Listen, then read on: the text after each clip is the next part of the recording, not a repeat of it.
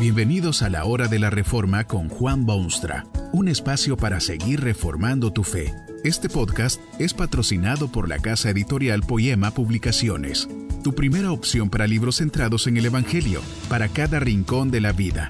Para ver los nuevos libros de este mes, visita nuestra página www.poema.co.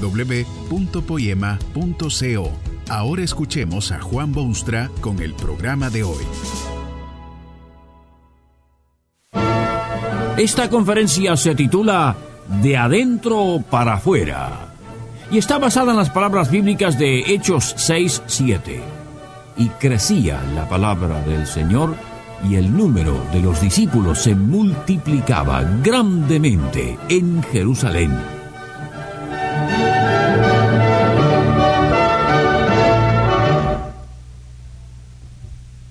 Primera iglesia cristiana del Nuevo Testamento no se fundó en Atenas, ni en Filipos, ni en Roma, sino en Jerusalén. Esa ciudad había sido hasta ese momento el centro indiscutido del gran drama de Dios en la historia. Hubo sí otros pueblos y otras civilizaciones que brillaron en el firmamento antiguo, pero era en Jerusalén que los más caros deseos y planes de Dios estaban tomando cuerpo. Fue allí que se edificó su templo, y fue allí que su hijo fue condenado a morir, y fue fuera de las puertas de Jerusalén que el Cristo fue crucificado, y fue allí que llovió sobre los suyos el poder y visión del Espíritu Santo. Fue en Jerusalén que se inició la nueva y extraordinaria etapa de los tiempos neotestamentarios. Fue allí que usted puede ver la primera iglesia cristiana, detalladamente reflejada en lo que relata el libro de los Hechos. Es la historia de adentro, del interior de esa iglesia, en su movimiento inexorable hacia afuera. Había llegado el momento universal para los planes divinos que afectarían a la masa humana en su totalidad. Pero era necesario primero el saneamiento y consolidación interna, porque ¿cómo ha de enfrentarse la Iglesia de Jesucristo con el mundo si no ha resuelto primero sus propios problemas? Eso es lo que puede usted observar en aquella primera iglesia cristiana. Dirija su mirada un momento hacia adentro y vea lo que sucede. En primer lugar, la Iglesia debe cerciorarse de su membresía y cuidarse de sus filas. La euforia, lógica de aquella hora de gloria y de promesa, produce defectos, de los cuales la Iglesia debe curarse de una vez para siempre.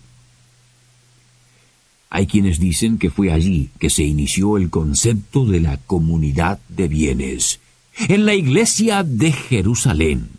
Cierto es que allí se puso momentáneamente en la práctica y se lo ha vuelto a poner en la práctica en miles de lugares y ocasiones y seguro que los hombres volverán a ponerlo en la práctica en incontables ocasiones en el futuro, porque cuando reina la euforia y el entusiasmo, el ser humano hace muchas cosas fue algo total y absolutamente voluntario.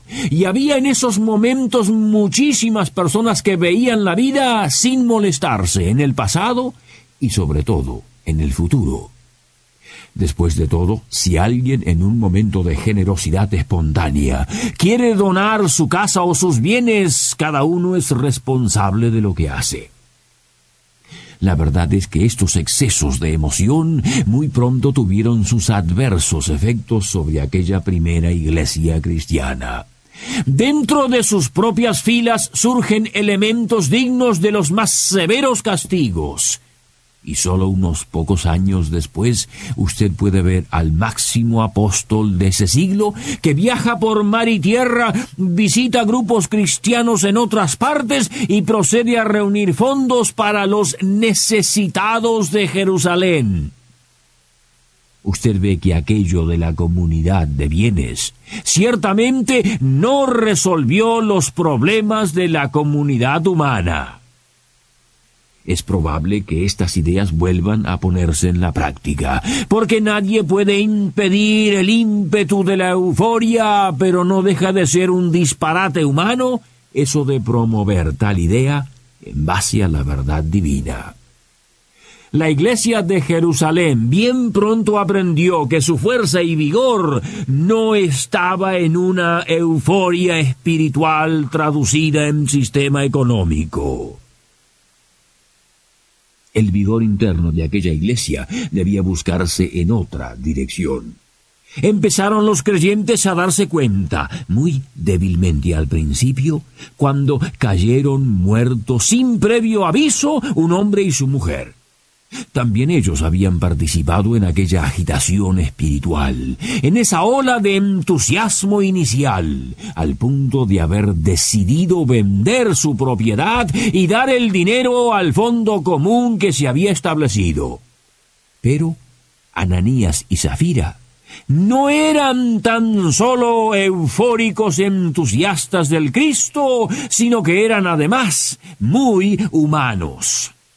Secretamente resolvieron guardarse una parte de aquella venta y hacer creer a la iglesia que lo habían donado todo.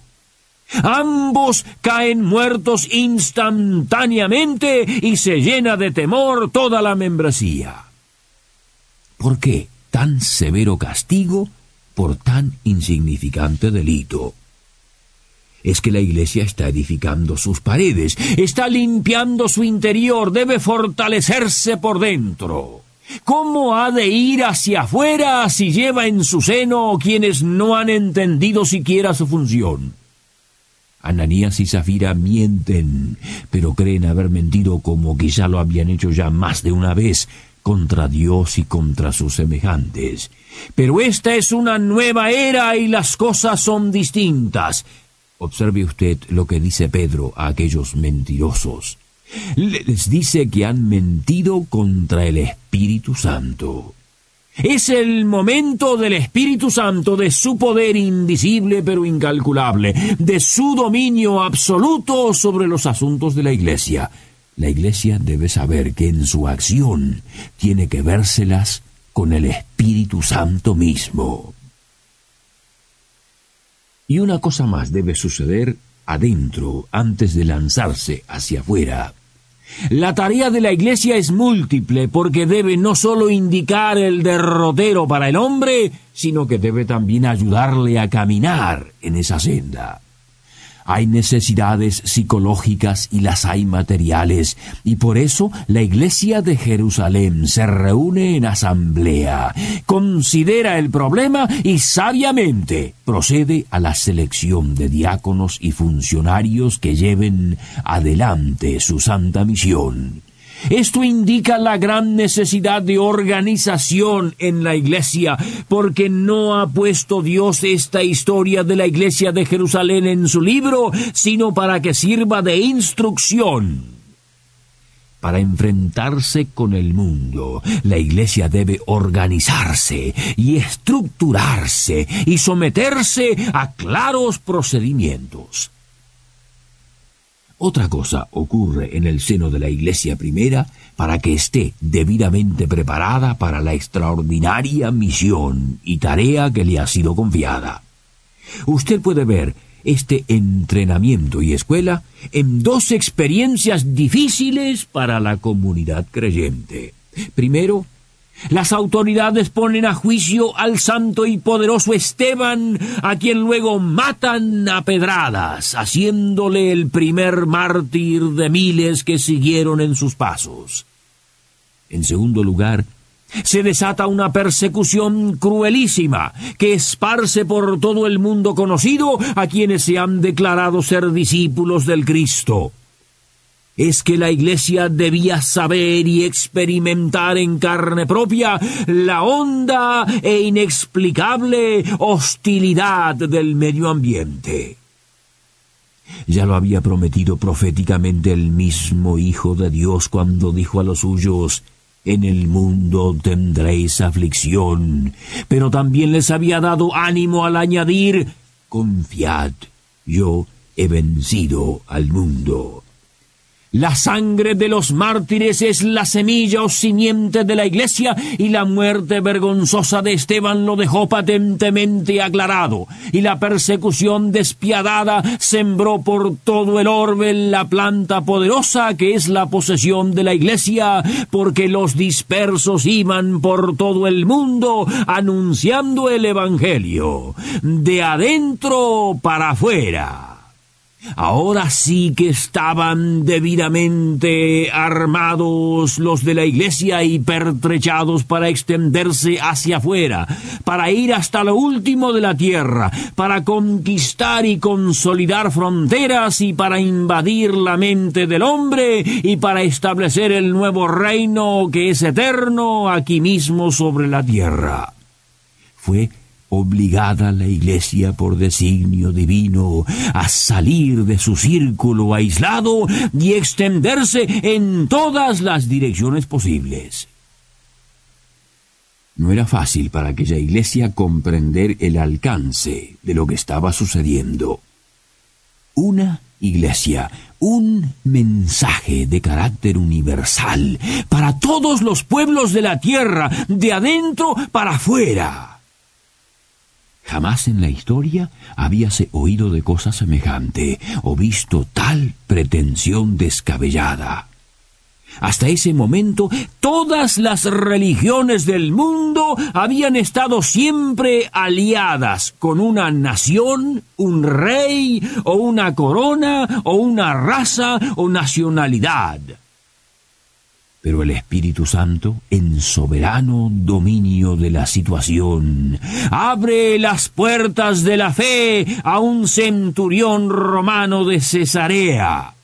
Y cuando el mismo Pedro se resiste a aceptar tal dimensión universal, Dios tiene que mostrarle una visión clarísima para que empiece por lo menos a entender que de adentro la iglesia debe ahora irse hacia afuera.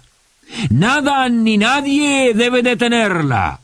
Debe armarse del Evangelio, levantar la gloriosa noticia de Jesús y salir por el mundo con esta marcha triunfal, firmes y adelante, huestes de la cruz. Tan lejos ha ido hacia afuera que hoy ha llegado hasta usted. ¿Cuál es su respuesta al insistente reclamo de Cristo? Que este mensaje nos ayude en el proceso de reforma continua según la palabra de Dios. Si quieres profundizar en la exposición bíblica, puedes buscar más recursos en www.poema.co. Allí encontrarás libros que te ayuden a entender la palabra de Dios y aplicarla a tu vida. Poema, el Evangelio para cada rincón de la vida. Nos vemos en el próximo episodio de La Hora de la Reforma con Juan Bonstra.